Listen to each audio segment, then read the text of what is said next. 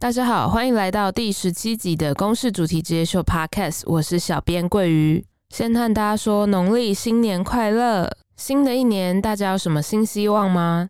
你会想要把英文学好，或者是学一种新的语言吗？如果是要学一种新语言的话，你会想学手语吗？手语跟英语都是我们的第二种语言，帮助我们跟世界上其他人类做进一步的沟通。而且，小编我也有很多朋友，他们大部分是听人，也就是跟你我一样听力正常的人，但他们选择学手语而不是英文哦。虽然英文已经变成学校中的必修科目，但是根据国家语言发展法，台湾手语已经被纳入一零八课纲。也计划在一百一十年度，也就是今年开始实施。我想接下来应该会有越来越多人可以使用手语来跟听损者或者是听障者沟通。有些人比起是听障者，更偏好是被称作是聋人，因为听力受损并不是一种障碍，聋人对他们来说只是一种不一样的身份跟生活方式而已。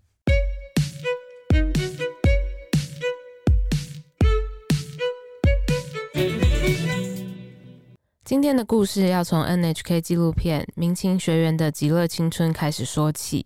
开始之前，我们先来听听这两个世界的声音。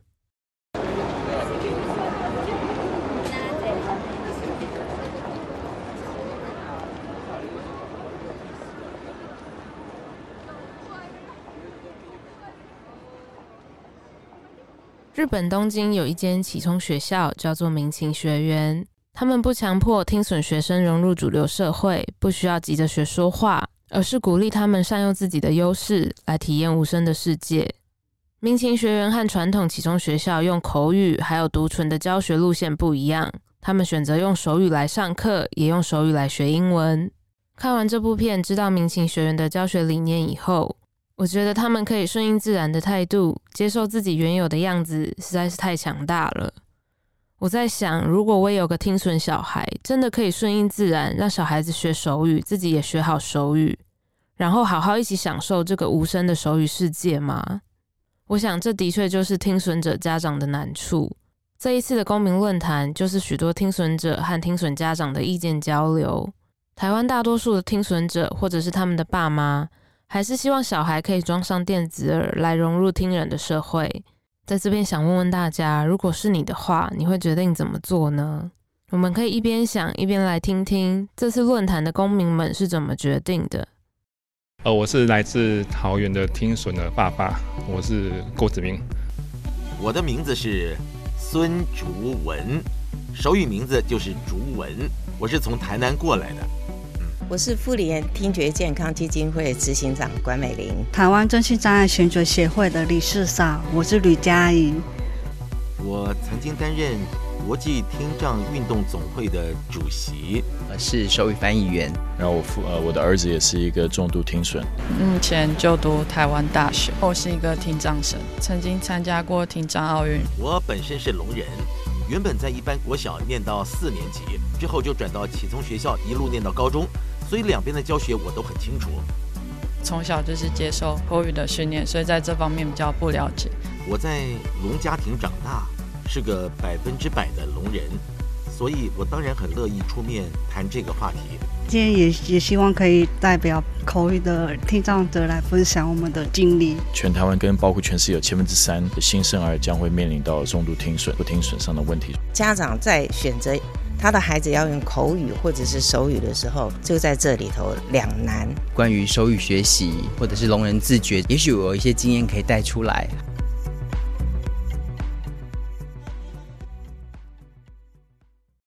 大家听完之后，有发现刚刚的公民中有些字正腔圆的配音吗？虽然这集的公民有些人听不见，但这集的 podcast 就是为了让大家了解不同的聋人们都在想什么。所以，所有听损公民的声音，我们都配上了口白，让大家知道他们到底在想什么，是专门做给听人们来听的一集 podcast 哦。如果你想知道现场聋人公民们讨论的实境秀现场，请上公视主题职业秀的 YouTube，我已经在这一集的说明栏下方放上了连接，邀请大家一起透过看影片来看现场是怎么转译这个过程的。现在，我想邀请大家跟我一起体验这个不一样的世界。大家好，他嘴边看了纪录片《民情学员的极乐青春》，才知道在日本多数的启聪学校，为了让学生融入主流社会，会以口语读唇语来教学。但是民情学员却主张手语教学。而且还鼓励学生说“听不见不会低人一等”，只是体验一个不同的世界。当学校有重要的事情时，同学们还会一起讨论。他嘴边发现，这里因为可以用手语自由表达学习，学生们更能够勇敢做梦。就算国中毕业以后必须离开民情，但也更有勇气去改变障碍的世界。他嘴边和大家说个小彩蛋：今天来的人有听损和听人朋友。因为不是每个听损朋友都懂手语，录影现场我们除了有三位手语翻译员，还有两位听打员，把每个字及时打成字幕，让两种语言的沟通零故障。今天的与谈人有 Annie，本名林明珍，听障 YouTuber，台大心理系毕业。从小她靠戴助听器上语言课，还有妈妈持续不断的训练来学说话、读唇语。为了听到更多的声音，不久前还下定决心去开刀植入电子耳。王小书，手语新闻主播。从小，他抗拒戴助听器，直到现在仍然如此。他认为手语是聋人的骄傲，也是聋人最美的语言。他也是今天的主持人，让我们欢迎 Annie 王小书。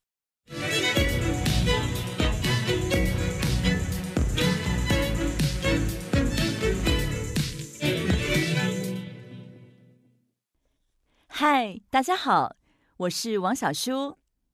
公视主题之夜秀。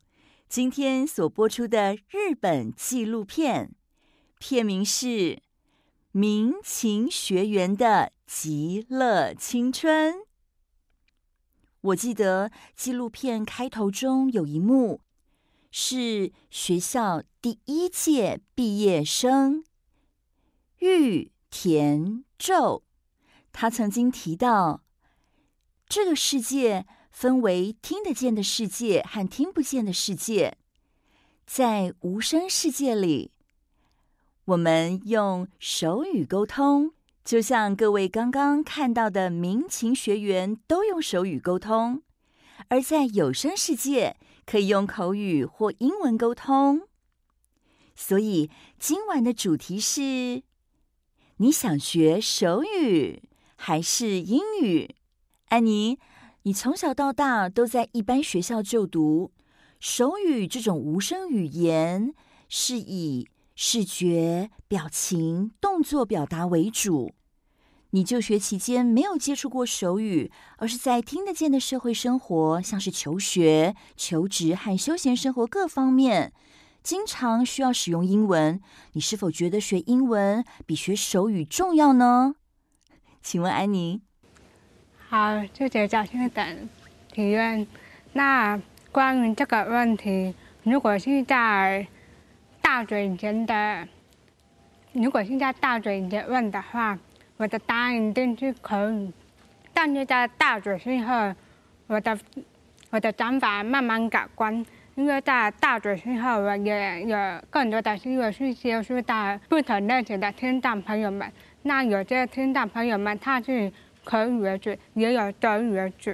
这些听到朋友们，我也有接触到一些国际体育的大师、国外的运动员或者是其他工作人员，当我聊天的时候，我不会德语，所以这边有时候我只能用英文去跟他们打招呼，但是他们没有办法去听到英文，对，这边有时候我可能要用短信打字，或者是用。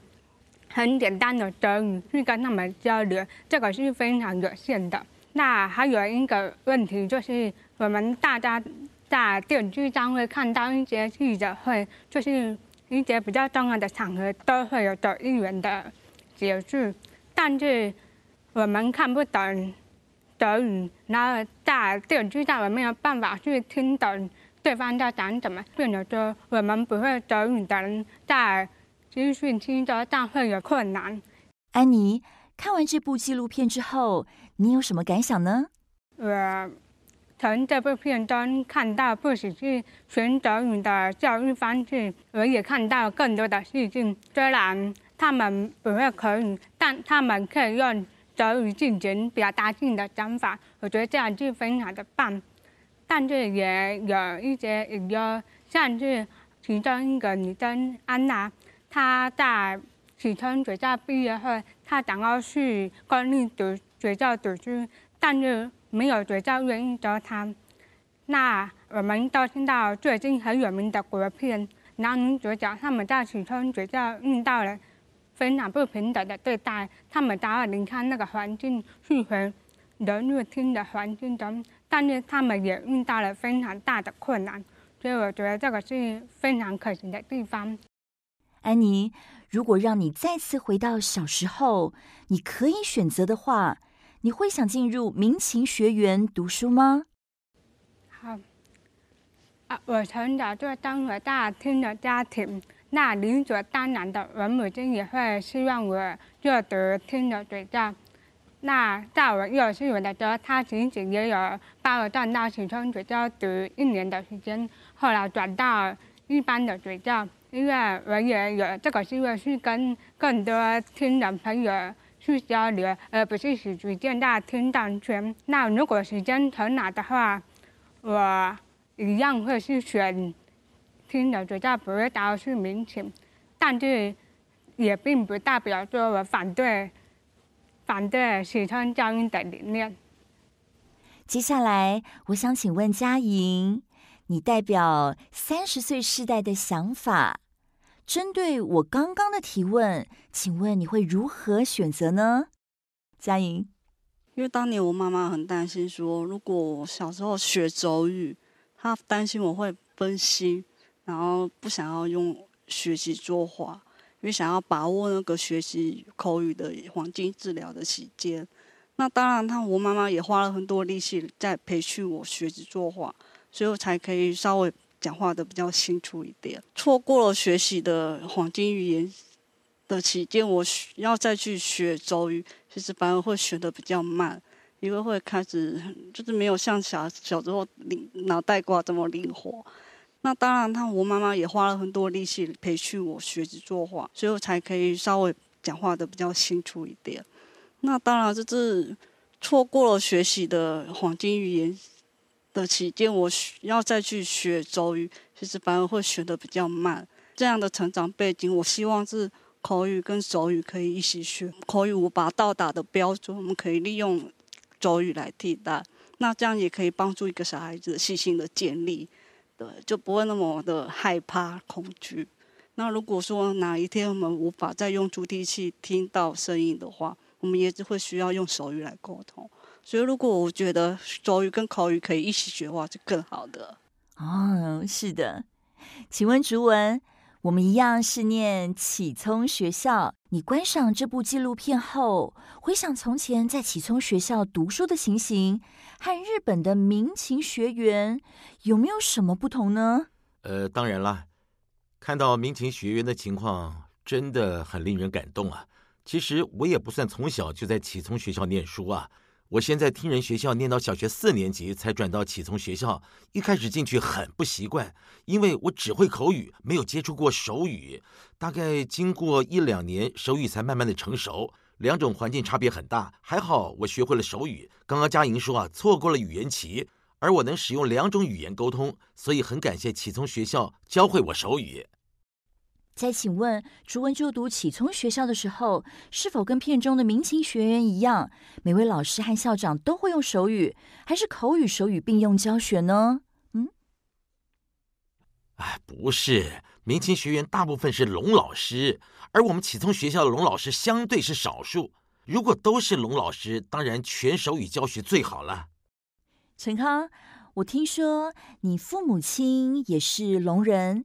之前也在启聪学校就读，特别的是，你父亲还曾经去日本龙学校读书。嗯，我很好奇，为什么你父母会选择让你进入一般听人学校念书呢？啊，的确很特别，因为我父母那个年代啊，那个时候资讯并不发达，呃，一般社会对聋人或是听障接受度不高。我父母担心，听不见的孩子如果就读启聪学校，毕业之后啊，是不是能够顺利的融入和适应社会？他们会有这样的顾虑，所以啊，让我读一般的听人学校。但是有短暂的一段时间，其实我心里很埋怨，因为我在一般学校没有办法跟大家沟通，开心不起来。我出生之后看的学的母语就是手语，之后到学校用的却是口语，我不会口语，说话训练效果不好，我没有办法跟别人沟通，觉得很挫折。拜托父母让我转入了台北启聪学校，但是启聪学校的老师觉得我程度很不错，在启聪学校念书可惜了，应该再尝试回听人学校读书。我只好又转回去，就这样转来转去，忍耐着读到了高中。念高中的时候啊，呃，我已经长大了，也能够体谅父母当时的心情。再回头看到民勤学院的纪录片啊，刚刚坐在那里看到，忍不住。我就流下了眼泪，觉得好可惜哦。以前如果有这样的学校，我一定会去读。希望是以手语为主的环境，我认为这就是我的母语，用手语学习是理所当然的。现场邀请到两位公民爸爸，两位当中，第一位是詹爸爸，第二位是郭爸爸。两位爸爸的孩子都是听损。刚刚看到影片中。有一位听损女孩，妈妈让她就读了民情学院之后，透过手语学习，反而各方面啊都进步很多，哎，成绩也很好，和龙同学沟通的也很愉快，比在一般学校是更加的快乐了。看到影片中这样的景象，两位爸爸会不会考虑把孩子送到启聪学校念书呢？我们先请詹爸爸谈谈。应该是说，现在因为 Wesley 他装了电子耳，人工电子耳，所以说他现在对于呃听跟读跟呃说的能力都已经恢复到正常孩童的年纪。看完这个纪录片后，我身为他的父亲，我觉得他应该要以他。作为这个族群为荣，他应该也要去学习手语，让他理解到，而多一种这个手语的的学习，如同纪录片的一位学生所讲的，呃，他也可以得到更多的刺激，他也许可以得到一些新的一些学习的一些思维，所以我会在看完这纪录片，付诸于行动，让他去学手语。哇，太好了！好的，我们现在请郭爸爸谈谈。呃，我太太是比较偏向于口语那边，那我呢是比较偏向于手语那边，所以我们就会变成两个。两个意见不一样哦，因为我太太会觉得说，如果进入像类似像民勤学院一样，你身为妈妈，她会感到不舍嘛。然后第二点，她会觉得说，呃，类似像民勤学院这样的学校呢，可能日后会与社会脱节。这些的缺点呢，在我来看的话，刚好是优点。因为我觉得民勤学院类似这样的学校，反而是他的一个避风港，可以培养他的自信心。然后未来呢，他更有勇气呢，可以去面对现实的社会。我会选择民勤学院。谢谢。郭爸爸到底是怎么说服太太同意女儿学手语的呢？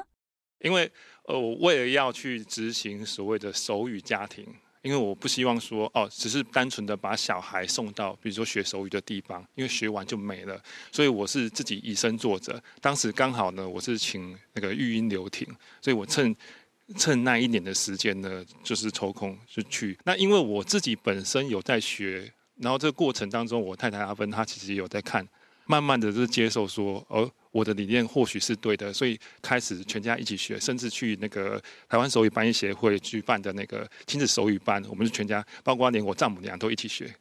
今天在摄影棚，我们特别邀请民情学员跟我们视讯连线，交流分享经验。让我们了解在民情学园是如何用手语进行教学的呢？现在就开始连线，请看，请看，嗨，嗨，嗨，嗨，校长、老师、同学，大家好，欢迎，我是小舒，日本的龙学校。多数是以口语、手语并用教学，但是只有民情学员是以全手语进行教学。在教学过程中，是否有遇到什么样的困难？想先请校长跟我们分享。学校针对不同年龄层的学生，都用手语教学，教学品质没问题。同时呢，也有教家长们手语，确保亲子之间的沟通没有障碍。全程使用手语教课是没有问题的。如果是不精通手语的听人老师教课，则会有手语翻译员协助翻译。是这样子的，请问校长，日本的聋学校大多合并使用口语和手语教学。听障孩子的父母可能觉得有学口语的学校教学的效果会比较好。但是民情学员是全手语教学，您是怎么说服听障孩子的父母认同这样的方式，进而入校就读学手语呢？啊，这由我来回答。啊，一般来说啊，在日本，新生儿如果被怀疑有听力的问题，会进行详细的听力检查，可是医院通常在确定新生儿是听觉障碍的时候，会建议采用口语训练或是植入电子耳为主要的治疗方式。所以听障教育逐渐的被导向口语。另一方面啊，聋人族群则努力的呼吁，希望用手语为主要的教学方式。可是大多数仍然偏向口语，我们则不断的宣导手语教学。就现实面来说呢，听人不愿意承认聋人族群的存在，这一点还需要持续的倡导才行。老师，呃，想请问您，从幼儿园、国小到国中，不同就学阶段的孩子，在民情学院读书，一直到毕业后离开学校，您觉得孩子在哪个阶段离开学校最能适应社会，比较能够顺利融入社会呢？OK，啊，好的。民情学员的学制啊，是从幼儿部至国中部，没有高中部。国中毕业就要各自去一般的听人高中或是聋人高中就读。之所以这样规划呢，是考量听障生不能够只在固定的团体学习，他们需要适应和参与不同团体的生活。国中毕业进入高中就读的这三年期间，需要让学生在团体中学到合群的能力。他们在民情学园学到的语言、文化、自我认同，将有助学生们正面思考与社会适应。再者呢，让学生有三年的时间思考他们的未来，国中毕业就是最好的时机。思考高中毕业之后，我到底期待什么？未来想要做什么等等。嗯嗯，适应合群的最佳年龄是十五岁。算一算，国中毕业的年龄就是十五岁。这就是我的见解。到现在，民情学员塑造一个完全手语沟通。完善的自我认同环境，这便是老师们的责任。请问陈康，听说你会一点日本手语，那你可以用一点日本手语跟民情的老师提问吗？日本民情学员是位在东京的品川区。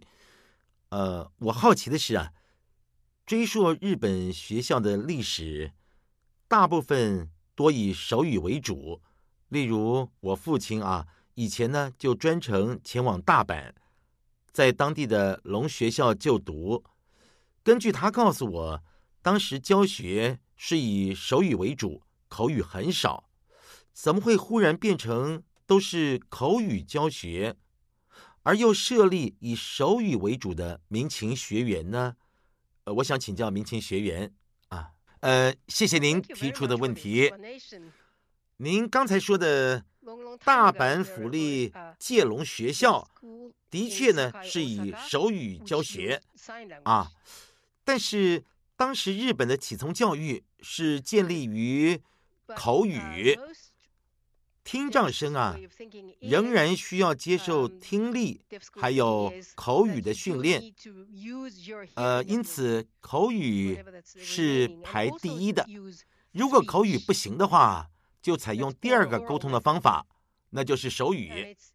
所以，与民情学员的原则不同，民情学员将手语视为母语来使用，而其他的聋学校呢，都是偏向口语为主的教学。啊，手语加上口语同时使用，差异就在这里。再者，民勤学员以手语作为语言，聋学校将手语视为沟通技巧，两者并不相同。我们没有想过对聋或是听障要做什么样的附件。一般学校或其他的聋学校呢，则是往这方面来规划，借用电子耳或是助听器等辅具，加上发音训练，期待可以让学生融入听人的社会。我们民情学员呢，是以聋人为本去思考，进而成长和扩大自我，这就是最大的不同。我想请问。嗯、呃，民情学员有英文课，有教英文，对吧？那请问聋人要如何用手语学好英文？有什么诀窍吗？Um, when I started to teach English ten years ago at Meisei Gakuen, I didn't think it was difficult at all, really, to teach deaf children English because I learned English via Japanese. So I thought I would just use JSL instead of Japanese. to teach English. And I only teach reading and writing. And so far, we had really good uh, result. Uh, we, we, we do take English proficiency tests and things like that, and they come out um, evenly with hearing students. So I didn't really find this job very difficult. 啊，了解了。呃，请问民情学园这位同学。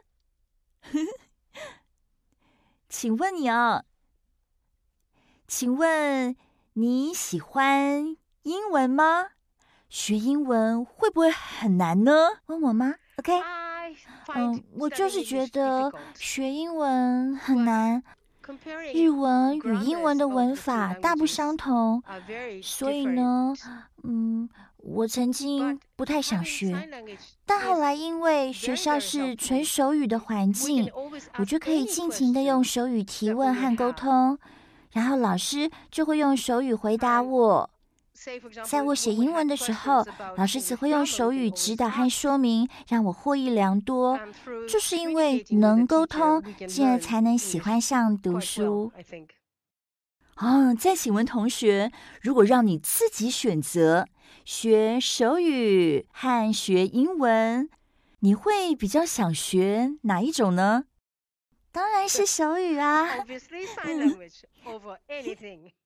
英文是我本身的兴趣。身为聋人，手语就是我的母语。我的家人都是聋人，我们用手语沟通都没有问题。手语带给我很多乐趣。加上和我有紧密的关联，所以手语在我心里是排第一的。嗯，我想和民情学员的其他同学们打个招呼，可以吗？？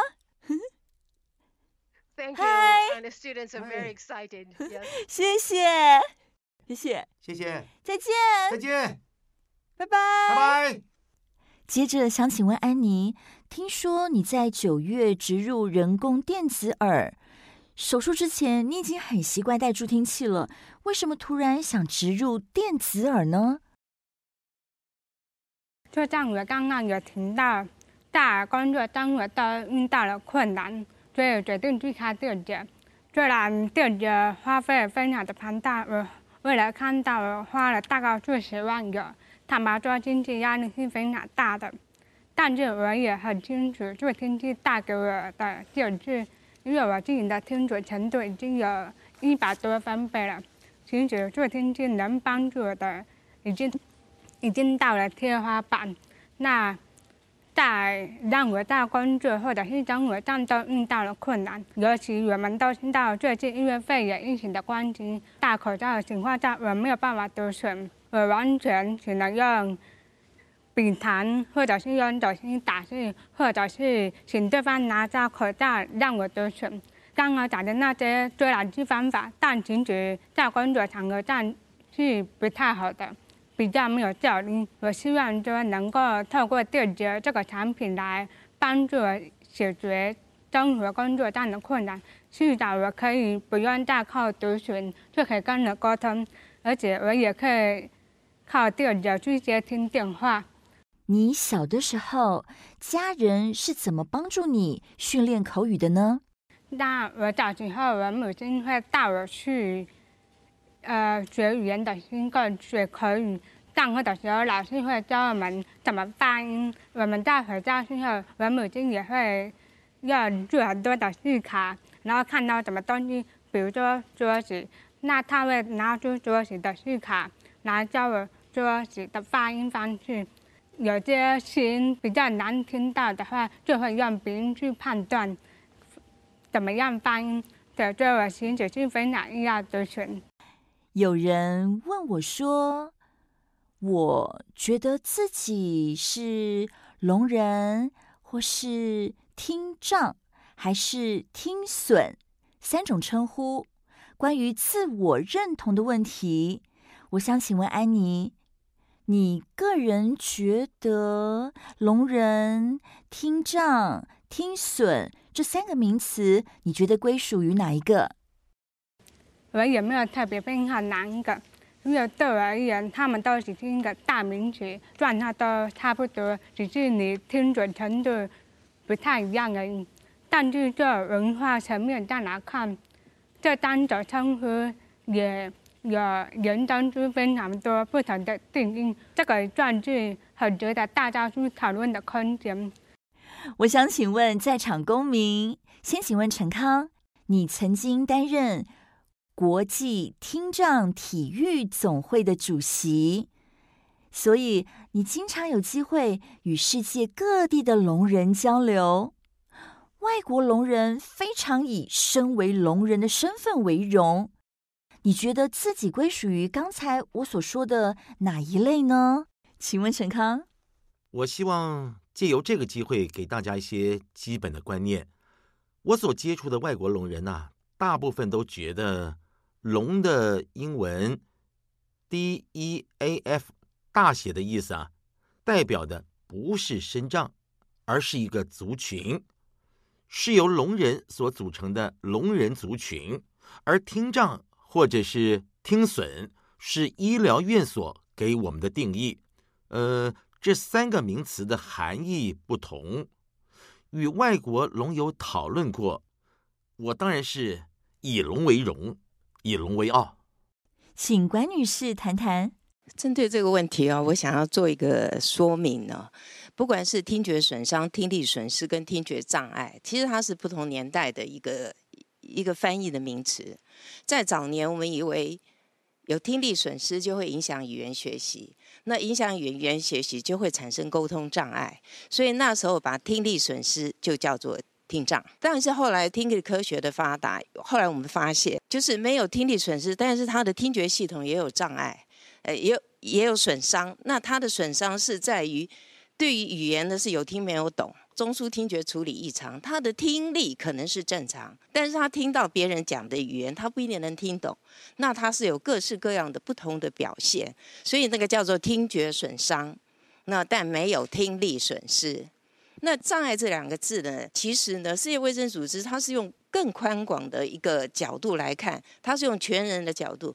你是因为听力损失或其他的感官知觉的问题，听力损失造成你语言学习、语言学习、心理的问题、社会适应的问题、学业、学业等等的学习上的困难和产生的障碍，才叫做听障。像小叔刚才说，你都没有啊，你可以。这个适应这个社会啊，你可以自己养自己啊，你跟这个社会其实融合的也很好，没有因为听力的问题造成你生活上面的困难，所以那就不叫做障碍，所以你没有听觉障碍，你就是听力损失而已。哦，原来我只是听力损失，谢谢管女士专业的解说。哇，原来这几个名词有不同的含义。想请问文轩，你觉得自己是属于这三种的哪一种身份呢？请。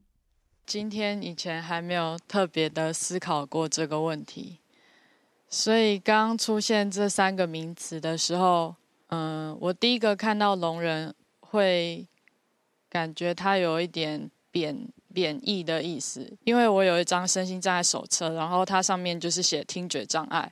所以我可能就会觉得，哦，那我就是我就是听觉障碍。但是刚刚听完呃管理长的这些分析，会觉得我是听力损失，因为我的听觉也没有对我的生活造成困难。嗯，想请问詹爸爸，您是否希望孩子植入人工电子耳之后，可以顺利的融入听人族群？你希望他对于自我的认同会是在听人族群这一边，还是在听损族群的这一边呢？哪一边呢？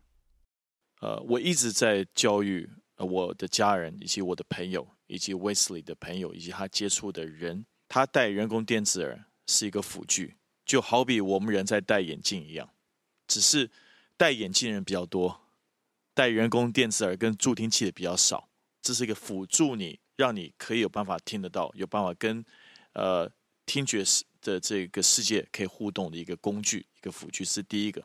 那第二个事情是，当时在开人工电子耳的时候，我们做了一个非常大的一个冒险，是我们他 Wesley 出生的时候是双耳极重度，一一边是一百零五分贝。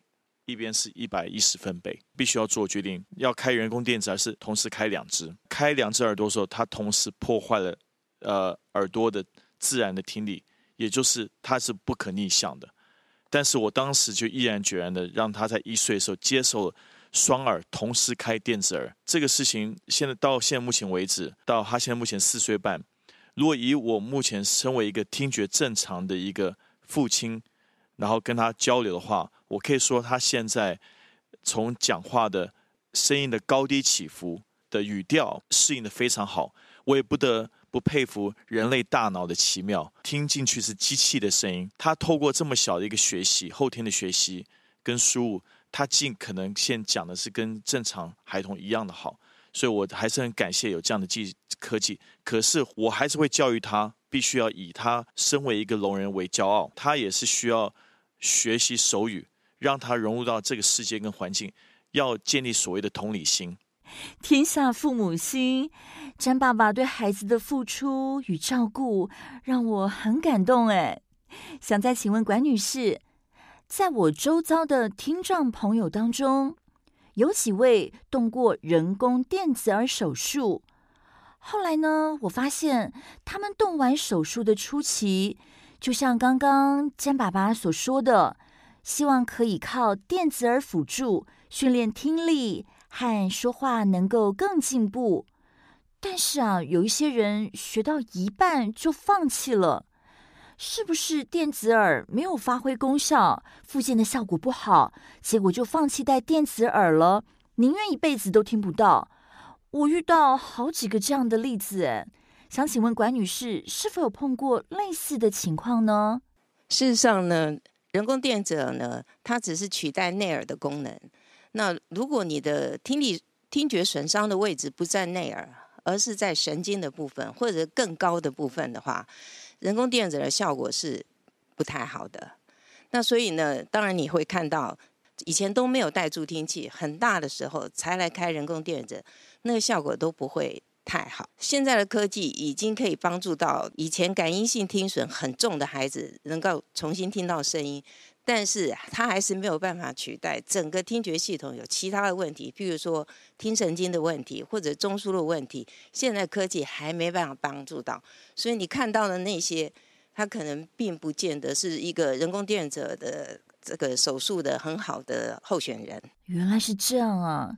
想请问郭爸爸，你女儿有戴人工电子耳，而你本身呢是支持手语的。那你是让孩子先学口语再学手语，还是说先学手语再学口语呢？先前呢也有戴助听器，那它是没有任何的一个效益的。好，那戴完助听器之后呢，其实就是很简单嘛，就是口语治疗。那在口语治疗的呃同时呢，我们不得不说啦，就是人工电子它真的是一个非常好的产品，它真的是可以听得到，但是它会有延伸另外一个问题，说可能。某些小孩的脑袋里面，他的认知没办法提高，他没有办法借由这些声音来提高他的认知，像一只鹦鹉一样非常会仿说，但是他的认知没有提高，变得他没办法回应。聋人其实呃最棒的优势，最好的优势就是视觉视觉优势，所以手语我也开始介入，然后手语一旦手语介入了之后呢，呃经过我们一年的努力，然后他的认知也提高了，然后。呃已经提高跟榜说的一样的程度了之后呢，然后口语就开始大爆发。那现在已经变成口语跟手语一起来。那其实手语的使用的地方，通常我们都是在呃他可能睡觉的时候，呃拿下人工电子耳或者洗澡的时候，我们会使用。所以有人说什么学了手语呢就不会讲话，这就算是一个都市传说啊。谢谢。哇，郭爸爸提到的我也很认同哦。我觉得手语的优点就是利用视觉捕捉重要线索和即时反应。想请问匡宇，就我所知，你曾经协助听障生从国小一年级到国小六年级的课堂手语翻译。这些学生是在一般学校就读的听障生，他们在读书学习的过程中遇到什么困难？为什么需要手语翻译来协助他们学习呢？其实刚明晴学员也有提到，就是呃手语的语序跟他听呃我们就说中文的语序有一点不一样。那在一般听人学校里面，听人的老师他是用教一般听人的方式在教。学那手语的表达就是表达它的意思。那我我觉得在书面语的学习上面，中间会有一个文文法上的落差。老师可能用口语说明，但是他没有办法去讲解为什么手语的语序跟这个中文有这样子的落差。像刚刚那个英文老师，他有说他会用手语来解释英文的文法，可是问题是在一般的学校里面，听人老师他并不会。针对我们的听障学生，特别的去说明那个文法的差异在哪里，就只能靠手语翻译员在翻译的时候，他有些时候必须要稍稍的为同学做一些提醒。像我们在学校里面学习一个字，比如说“好”，啊，一个句子里面它会有“你好吗”的这个“好”，跟呃哥哥的哥哥生病了，他已经病好了。哦，呃，这件事情我已经做好了，三个都是好，但是在手语的表达上面，完全是使用不同的手语。问候的好就是这个问候的好，那呃，病好了就打这个病消除了，已经痊愈了这个动作。那功课写好了是打完成。所以他的手语是不一样的，那必须要有人去特别提醒他，这些手语对应到的中文大概是什么样的词语。那再来一个就是说，在人际相处的部分，他们之间怎么沟通跟互动？其实我以前一开始会觉得，那这样翻译员是不是要随时陪着他们一起玩？但后来我发现，其实小朋友他们彼此之间心电感应一样，就是他们喜欢的东西、兴趣是一致的，只要一个眼神、一个动作，其实跟聋人很像，他们就彼此知道我们现在。要一起去哪里玩？那我觉得在学校里面比较重要的是，翻译员虽然他的工作就是做手语翻译，我们就是努力的，就是做好忠实的翻译。不过，我觉得翻译员比老师多了解一些聋人的文化跟聋人的特性，所以呢，我们有些时候可以借这个机会，把一些要注意的地方告诉老师，让老师可以做一些呃适性的调整。刚刚提到植入人工电子耳这个问题。大家是否认为人工电子耳会让聋人文化跟手语消失呢？想请问陈康，你个人觉得呢？你认同这个观点吗？我觉得不会。根据世界听障体育竞赛的规定，比赛的时候呢，要把助听辅具拿掉。这个时候啊，大家就要用手语来沟通。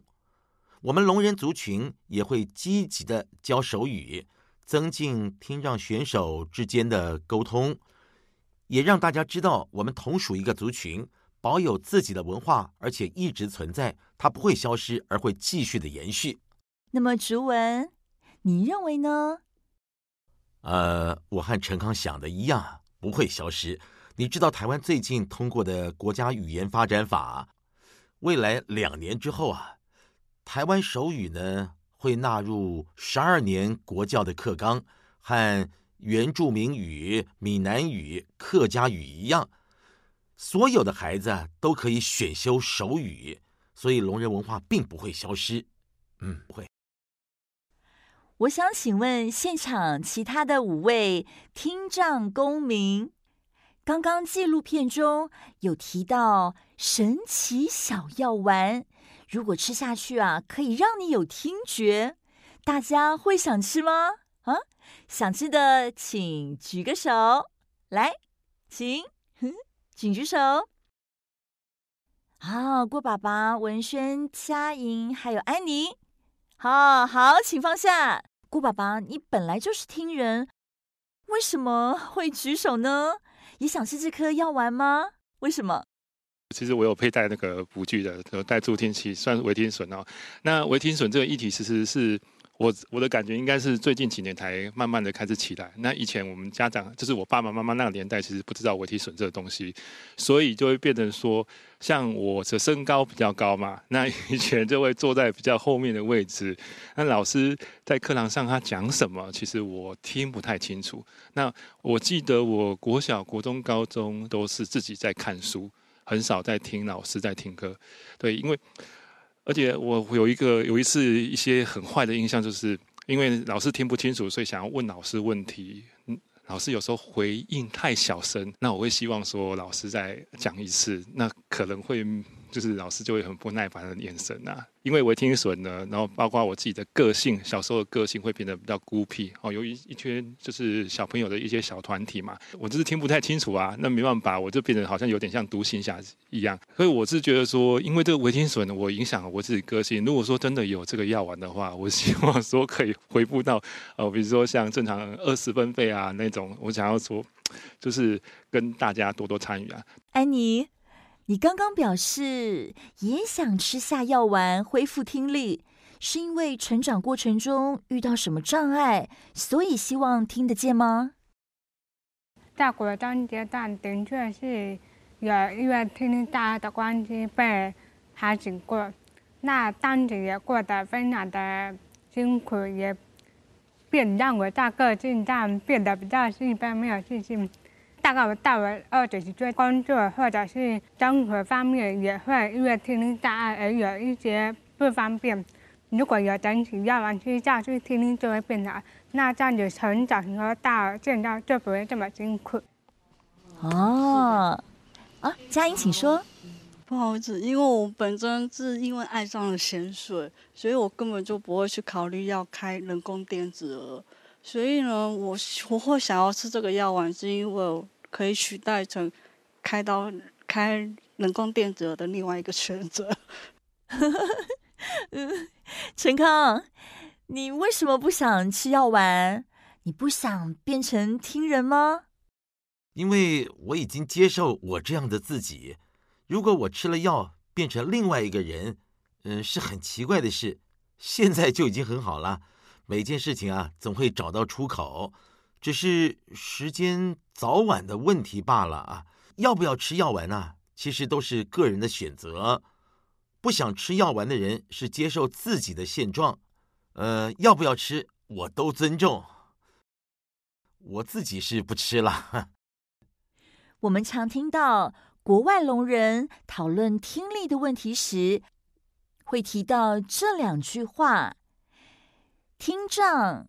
是获得耳聋，还是失去听力？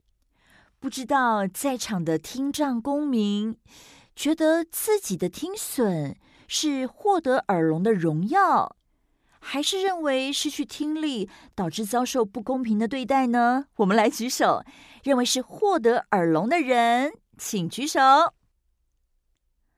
啊，我看到了佳莹犹豫之后举起了手，有三位，好，请放下。认为是失去听力的人，请举手。喏，啊，没人举手吗？哦，只有安妮一位。好，好，请放下。请教管女士，嗯、就您专业的经验来说，您觉得听障这件事，它代表什么呢？为什么刚刚没有举手？您考量的重点是什么？我我是近视，但我也不会以近视为荣。我就是这样子的状态，生活融入这样子的社会，所以没有什么荣耀，也没有什么自卑，任何都没有。是我觉得我就是这样，我接纳我现在的这样。所以我觉得荣也是这样，不必特别强调那个荣是个荣耀，还是那个荣是其他的。我就是一个在这个地球上的人。再请问陈康，刚刚你是投获得耳聋一票，请谈谈你的观点。我是以龙为荣，刚刚管女士说的很好啊，我们都是地球上的一份子，我们也有一个个的族群。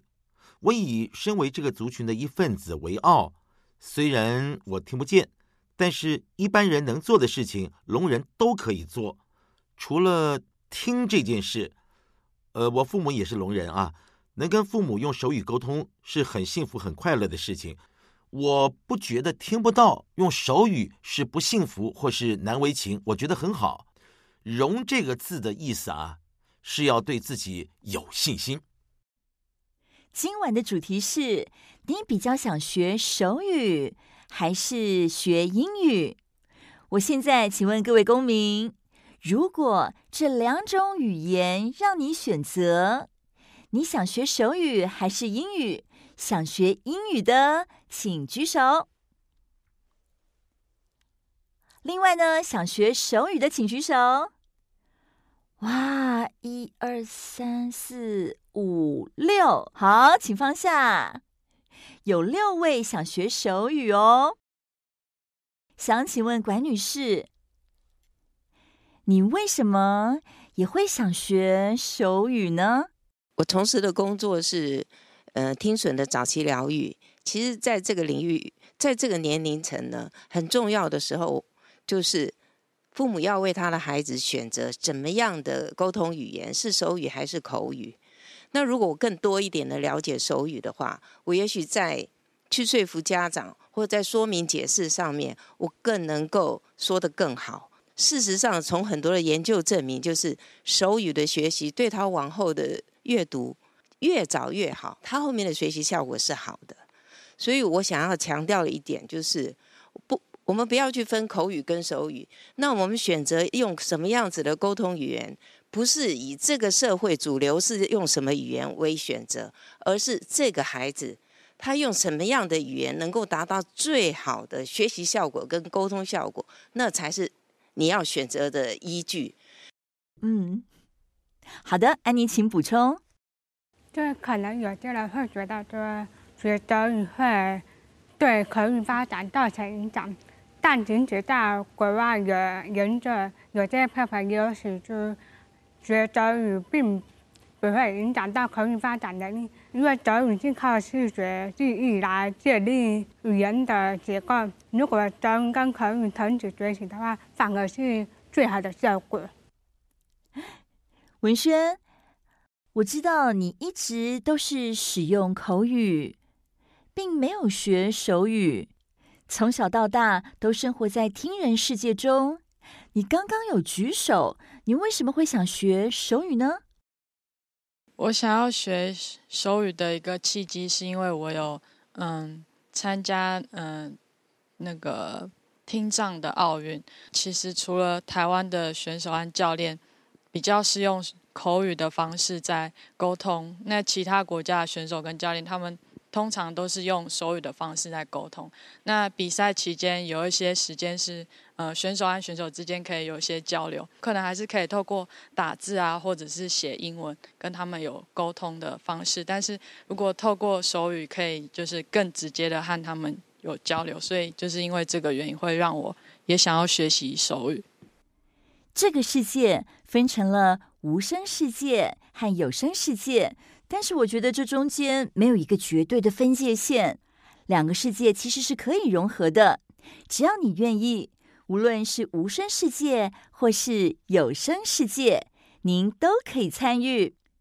非常谢谢今天各位来宾莅临现场以及分享，请大家一起比 I love you 的手语，跟观众朋友们说再见喽！I love you。